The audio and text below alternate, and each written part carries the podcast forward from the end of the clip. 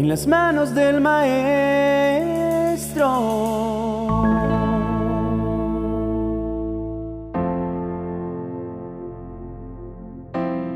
En el libro de Proverbios encontramos un tesoro de guías prácticas para la toma de decisiones diaria y para establecer unos patrones transformadores y duraderos para el desarrollo del carácter y los propósitos.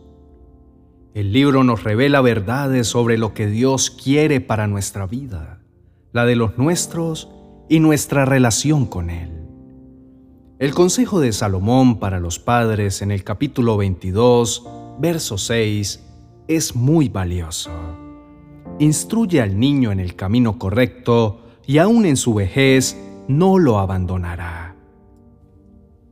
El término instruye incluye más que la sola transferencia de datos mediante el habla para impartir sabiduría. Los padres sabios encuentran formas de moderar la voluntad de sus hijos, no para dañar al niño, sino para aprovechar su potencial, que solo florece cuando se somete voluntariamente al control del Señor. Y es que criar y formar a un niño dentro del contexto de Proverbios significa hacerlo como nos ilustra la Biblia a través de 2 de Timoteo capítulo 3, verso 16. Toda escritura está inspirada por Dios y es útil para enseñar y reprender, para corregir y educar en una vida de rectitud. Permitir que un niño siga su inclinación natural hacia el pecado, en lugar de conducirlo hacia un camino de obediencia, lo priva de la corrección externa que necesita para moldear su autodisciplina interior. Ciertamente, ninguna disciplina en el momento de recibirla parece agradable, sino más bien penosa. Sin embargo, después produce una cosecha de justicia y paz para quienes han sido entrenados por ella. Enseñar a los niños las verdades de las escrituras los hará sabios, los instruye y los lleva a la salvación por medio de la fe en Cristo Jesús los prepara para buenas obras. El hombre de Dios estará capacitado y completamente preparado para hacer toda clase de bien. Y los capacita para resistir la avalancha de culturas con valores seculares que quieren venir a gobernarlos. Honren a Cristo como Señor en sus corazones. Estén siempre preparados a responder a todo aquel que les pida razón de la esperanza que ustedes tienen. La Biblia también nos dice en Salmos capítulo 127, verso 3, que los hijos son una bendición de Dios, son una herencia del Señor, los frutos del vientre son una recompensa. Entonces, vale la pena escuchar el consejo de Salomón para formarlos correctamente.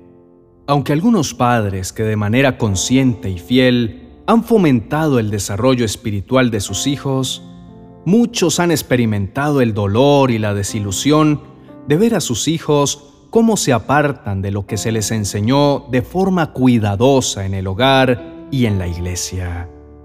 Sin duda, los padres tienen la responsabilidad de ser ejemplo de lo que les enseñan a sus hijos y de inspirarlos a adoptar voluntariamente tal instrucción. El valor que Dios quiere que enseñemos a nuestros hijos, refiriéndose a la importancia de sus mandamientos y leyes, lo encontramos en Deuteronomio capítulo 6, versos 7 al 9. Y las repetirás a tus hijos y hablarás de ellas estando en tu casa y andando por el camino y al acostarte y cuando te levantes y las atarás como una señal en tu mano y estarán como frontales entre tus ojos, y las escribirás en los postes de tu casa y en tus puertas. La Biblia, de manera clara y precisa, capacita a los padres sobre la forma de instruir a los niños para que conozcan y obedezcan a Dios, para que puedan vivir tranquilos en la tierra que habitan, para que les vaya bien en todo y para que el Señor los bendiga. Entonces así estaremos agradando a Dios y podemos disfrutar de su gracia como respaldo a la instrucción que hemos recibido como padres y que estamos transfiriendo a nuestros hijos, quienes tienen la necesidad muy grande de conocer a su Salvador. En Proverbios capítulo 3, verso 12, leemos, Porque el Señor disciplina a los que ama, como corrige un padre a su hijo querido. La corrección es una parte integral de la crianza de los hijos. Por lo tanto, no debemos pasar por alto esta instrucción. Además, sabemos que Dios nos disciplina para nuestro bien, para que podamos así participar de su gloria.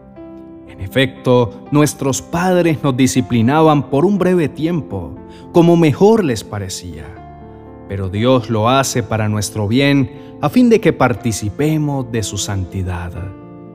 De la misma manera, cuando disciplinamos a nuestros hijos, ellos reciben conocimiento. La vara de la disciplina imparte sabiduría, pero el hijo malcriado avergüenza a su madre. Entonces, al hacerlo, viviremos tranquilos. Disciplina a tu hijo y te traerá tranquilidad, te dará muchas satisfacciones y recibiremos de ellos respeto. Además, cuando éramos niños, nuestros padres aquí en la tierra nos corregían y los respetábamos. ¿Por qué no hemos de someternos con mayor razón a nuestro Padre Celestial para obtener la vida? En esta mañana debemos orar al Padre para recibir sabiduría y cumplir con esa tarea de ser esos centinelas de oración de nuestros hijos y que así ellos puedan dar fruto como resultado de una vida de paz y rectitud. Oremos. Eterno Padre que estás en el cielo, esta mañana nos inclinamos ante tu presencia siguiendo tu instrucción y con el deseo de que seas tú quien guíe el camino de nuestros hijos. Señor, somos imperfectos y hacemos mal las cosas, pero tú eres un Dios de nuevas oportunidades y ahora, Señor, te pedimos, toma la vida de nuestros hijos y hazla de nuevo. Nosotros nos hemos equivocado al permitirles hacer las cosas a su modo y establecer así el cimiento para un estilo de vida a la manera de ellos. El hacerlo así les impide ser esos hijos obedientes a tu voluntad. Hay caminos que al hombre le parecen rectos, pero que acaban por ser caminos de muerte, y se creen sabios en su propia opinión. Y entonces su tendencia es a hacer lo que mejor les parece. Señor, te pedimos perdón. Reconocemos que no hemos sido obedientes y que hemos errado en la crianza.